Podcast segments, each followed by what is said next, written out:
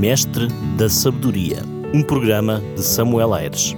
Descubra princípios de sabedoria com o Mestre dos Mestres, Jesus.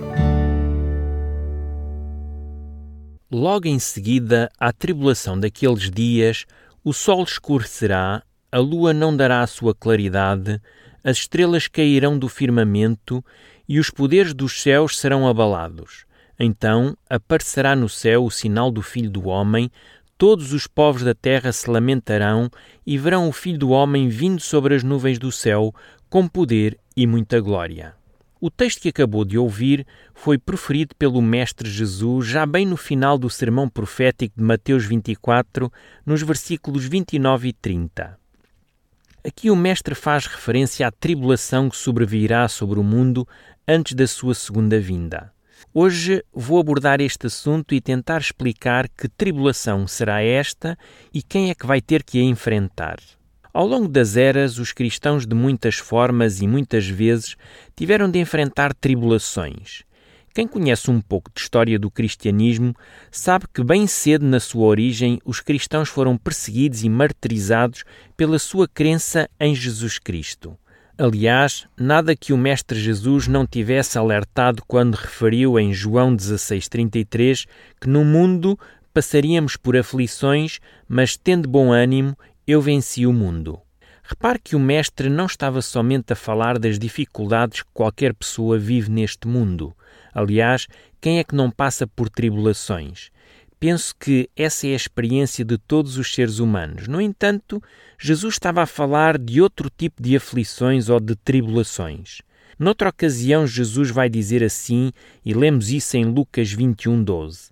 Antes, porém, de todas estas coisas, lançarão mão de vós e vos perseguirão, entregando-vos às sinagogas e aos cárceres, levando-vos à presença dos reis e governadores por causa do meu nome. E o Mestre continua dizendo assim, agora no versículo 16 e 17: E sereis entregues até por vossos pais e irmãos, parentes e amigos, e matarão alguns dentre vós, de todos sereis odiados por causa do meu nome. As aflições do verdadeiro crente têm a ver com a sua fidelidade a Jesus e ao seu Senhor. Quer dizer que aquilo que são as aflições do cristão tem a ver com a fidelidade a Deus e à sua verdade. Tudo isso tem sido a experiência dos cristãos nestes últimos dois mil anos. No entanto, também será a experiência dos cristãos nos últimos dias. Contudo, esta tribulação mencionada pelo Mestre para estes últimos dias é considerada a pior de todas. Veja o que Jesus diz em Mateus 24, 21. Porque nesse tempo haverá grande tribulação, como desde o princípio do mundo até agora não tem havido, nem haverá jamais.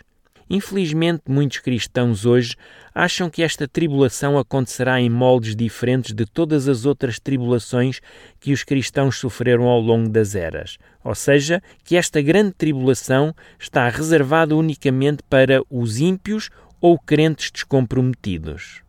Talvez pelo cansaço de tanto sofrer, muitos cristãos acham que ficarão de fora nesta última grande tribulação. Por isso, a mensagem de que Jesus os arrebatará antes da tribulação é tão bem aceite. No entanto, se bem se lembra, há cerca de quatro programas atrás, quando falei da teoria do arrebatamento secreto, mostrei que esta ideia não tem base escriturística, embora muitos usem versículos fora do seu contexto para a defenderem mostrei textualmente como a Bíblia descreve a vinda de Jesus e que tanto justos como injustos contemplarão esse acontecimento. Será que o meu prezado ouvinte ou a minha querida ouvinte encara as tribulações que se abatem sobre si como algo negativo? Sabe que por vezes é nas dificuldades e tribulações que a nossa fé é provada, e embora não seja Deus o causador de tais dificuldades e angústias, muitas vezes Ele as usa para nos fazer crescer enquanto filhos de Deus. A Bíblia está repleta de textos sobre benefícios espirituais do sofrimento. O apóstolo Pedro, por exemplo, ele vai dizer assim: Amados, não estranheis a ardente prova que vem sobre vós para vos tentar, como se coisa estranha vos acontecesse. Lemos isso em 1 de Pedro 4,12. Por vezes achamos que, por sermos cristãos, devíamos ser protegidos de todas as dificuldades em todas as ocasiões. Até ficamos zangados com Deus porque achamos que não merecíamos viver tão afligidos. Repare, querido e prezado ouvinte, o que Pedro está a dizer-nos aqui é que não devia ser surpresa ou novidade termos de passar por privações. Faz parte da caminhada do crente. Se o próprio Mestre Jesus as viveu, por que achar então que nós somos mais do que ele? O apóstolo Paulo, falando também deste assunto, ele diz assim: E também todos os que piamente querem viver em Cristo Jesus padecerão perseguições. Nós encontramos isso em 2 Timóteo 3,12. Sabe porquê que os que querem viver piamente em Jesus sofrerão perseguições? Porque esses são precisamente aqueles que Satanás mais odeia. O inimigo das nossas almas não descansa até nos ver a ceder ou então a desistir. Sabe que o diabo não se importa com o crente descomprometido, aquele crente que ora ou que vai à igreja, mas que não faz a vontade de Deus. Ele teme é aquele crente que resiste e que se mantém do lado certo fazendo o que Deus diz. O apóstolo Tiago faz também esta incrível declaração. Vejam o que ele diz, por exemplo, no capítulo 1, versículo 2 e 3. Meus irmãos, Tende grande gozo quando cairdes em várias tentações, sabendo que a prova da vossa fé opera a paciência. A prova da nossa fé opera a paciência. Aqui a palavra paciência significa perseverante. Não sei se sabe, mas a Bíblia fala de um grupo de crentes aos quais chama o remanescente ou o resto. A Bíblia diz que o diabo está furioso com este grupo, pois é um grupo que ele não consegue influenciar. É um grupo que não recebe a marca da besta. Nós lemos assim em Apocalipse 14, 12.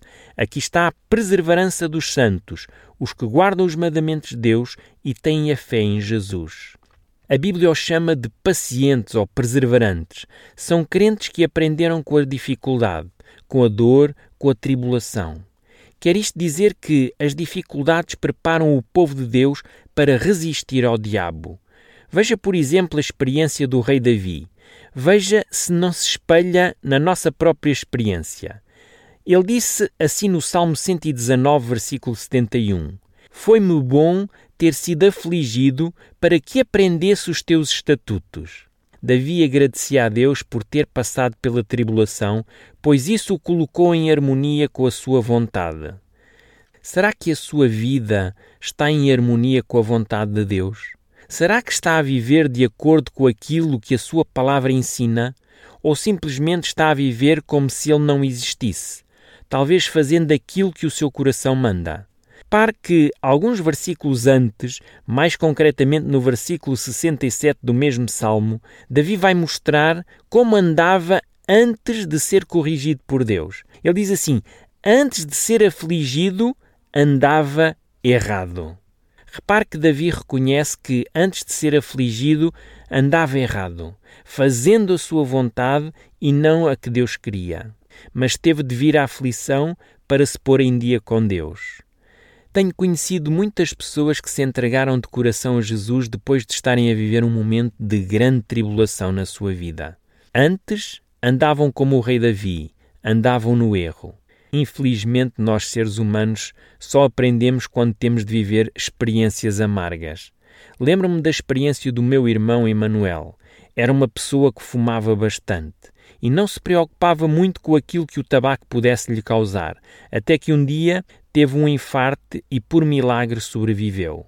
Desde então, ele mudou radicalmente o seu estilo de vida, mas para que isso acontecesse, teve de apanhar um susto. Será que algo semelhante está a acontecer consigo neste momento? Será que Deus lhe está a querer dizer algo e por teimosia fecha o seu coração à sua influência? Veja que o desejo de Deus não é que eu sofra, mas Ele permitirá que o sofrimento se abata sobre mim se nisso resultar um bem maior. E esse bem maior, não tenha dúvidas, é sempre a nossa salvação eterna. Se eu tiver que perder a saúde física para encontrar a saúde espiritual, Deus vai permitir que isso aconteça. Se eu tiver de perder o meu conforto material em favor do tesouro espiritual, Deus vai permitir que isso me aconteça. Nunca esqueça que, em última instância e mais importante do que tudo para Deus, será sempre a sua salvação. Existe um episódio no capítulo 6 do Apocalipse que João olha e vê um grito por justiça feito por todos aqueles que em eras passadas foram atribulados, perseguidos e até mortos pelo nome de Jesus. Eles dizem assim no versículo 10: Até quando, ó soberano Senhor, santo e verdadeiro, não julgas nem vingas o nosso sangue dos que habitam sobre a terra? Sabe que estes que gritam por justiça são aqueles que viveram a tribulação dos 1260 anos que a Bíblia fala. É provável que já tenha ouvido falar dos valdenses, dos huguenotes ou, eventualmente, dos albigenses, comunidades cristãs que viviam refugiadas nas montanhas de Itália e de França e que foram dizimadas pela Igreja Romana medieval por serem consideradas hereges. É provável que os gritos por justiça venham de muitas dessas comunidades, assim como de alguns reformadores como João Hus ou Wycliffe, que morreram fiéis às verdades bíblicas que descobriram. No entanto, repare agora na resposta que é dada a esse grito de justiça em Apocalipse 6.11. E lhes disseram que repousassem ainda por um pouco de tempo, até que também se completasse o número dos seus conservos, os seus irmãos, que iam ser mortos como igualmente eles foram. O que aconteceu de injustiça com os crentes no passado irá acontecer numa escala superior com os crentes do futuro. Embora mais condensado no tempo, a grande tribulação que o Mestre falou terá o seu lugar de uma forma intensa e que culminará com mais mártires inocentes. Veja o que o livro do Apocalipse, no capítulo 13, diz sobre este tempo. Lemos assim no versículo 16 e 17 a todos os pequenos e grandes, ricos e pobres, livres e escravos, faz com que lhe seja dada certa marca sobre a sua mão direita e sobre a fronte, para que ninguém possa comprar ou vender, senão aquele que tem a marca, o nome da besta ou o número do seu nome. Existirá uma força coerciva sobre os crentes para que aceitem uma marca, caso contrário, deixarão de comprar ou vender. Aceitar a marca é aceitar uma falsa adoração. Negar, pois, essa falsa adoração resultará em perseguição e morte. Lemos assim no versículo 15: Fará morrer todos quanto não adorarem a imagem da besta. Existem pregadores que dizem que este momento acontecerá já depois da Igreja ter sido arrebatada para o céu durante os sete anos de tribulação. Mas então, como explicar o texto onde Jesus diz assim em Mateus 24, 21 e 22? Porque neste tempo haverá grande tribulação, como desde o princípio do mundo e até agora não tem havido, nem haverá jamais. Não tivessem aqueles dias sido abreviados, ninguém seria salvo. Mas por causa dos escolhidos, e agora reparem, mas por causa dos escolhidos, tais dias serão abreviados. Claramente, os dias de tribulação serão abreviados por causa dos escolhidos. Caso contrário, ninguém se salvaria. Paulo vai ainda advertir os Tessalonicenses quanto à vinda de Jesus. Ele refuta a ideia, como muitos pensavam na sua época, que Jesus já tinha vindo. Ele diz assim no capítulo 2, versículo 3: Ninguém de nenhum modo vos engane, porque isto não acontecerá sem que primeiro venha a apostasia e seja revelado o homem da iniquidade, o filho da perdição. O que Paulo está a dizer aqui aos Tessalonicenses é que a vinda de Jesus não acontecerá sem que eles vejam primeiro a apostasia ou a rebelião causada pelo Anticristo. Paulo nunca diria isto aos Tessalonicenses se ele, Paulo, acreditasse no arrebatamento da Igreja antes deste acontecimento. Já João, no livro do Apocalipse, fala dos que passam pela grande tribulação. Veja o que ele diz no capítulo 7, versículo 14. São estes os que vêm da grande tribulação, lavaram as suas vestiduras e as alvejaram no sangue do Cordeiro. João descreve os salvos como aqueles que vieram da grande tribulação. Alguém pode estar a dizer, Pastor Samuel, esses são os judeus que se salvaram nos sete anos de tribulação. Esse texto não está a falar da Igreja. Deixe-me então dizer-lhe que o apóstolo João, antes de ter falado desta multidão que veio da grande tribulação e que lavaram as suas vestiduras no sangue do Cordeiro, ele vai dizer assim no versículo 9: depois destas coisas, vi e eis uma grande multidão. Aqui estamos a falar da mesma multidão. E depois ele continua dizendo assim: que ninguém pode enumerar de todas as nações, tribos, povos e línguas, em pé, diante do trono e diante do cordeiro, vestidos de vestiduras brancas, com palmas nas mãos. Aqui João não deixa margem para qualquer dúvida que ele está a falar da Igreja de Deus composta por pessoas de todas as nações, tribos, povos e línguas. Talvez esteja a perguntar: mas não é nesta altura que Deus devia guardar a sua Igreja desta tribulação? Realmente, nós temos várias promessas que mostram o cuidado de Deus pela sua Igreja. Em Daniel, por exemplo, no capítulo 12, versículo 1, é-nos dito assim: Nesse tempo se levantará Miguel, o grande príncipe, o defensor dos filhos do teu povo, e haverá tempo de angústia qual nunca houve desde que houve nação até aquele tempo. Mas naquele tempo será salvo o teu povo, todo aquele que for achado inscrito no livro. O profeta Jeremias vai falar também desse tempo. Nós encontramos no capítulo 30, versículo 7. Ah, que grande é aquele dia, e não há outro semelhante. É tempo de angústia para Jacó. Ele, porém, será livre dela. João, no livro do Apocalipse, afirma ainda sobre o cuidado de Deus. Nós lemos isso no capítulo 3, versículo 10. Porque guardaste a palavra da minha perseverança, também eu te guardarei na hora da provação que há de vir sobre o mundo inteiro, para experimentar os que habitam sobre a terra. Veja que todos estes textos falam da forma como Deus guardará a sua igreja, o seu amado povo. Mas não diz que eles não passarão pela prova. O que os textos dizem é que Deus proverá um meio de os livrar. Pense, por exemplo, no dilúvio.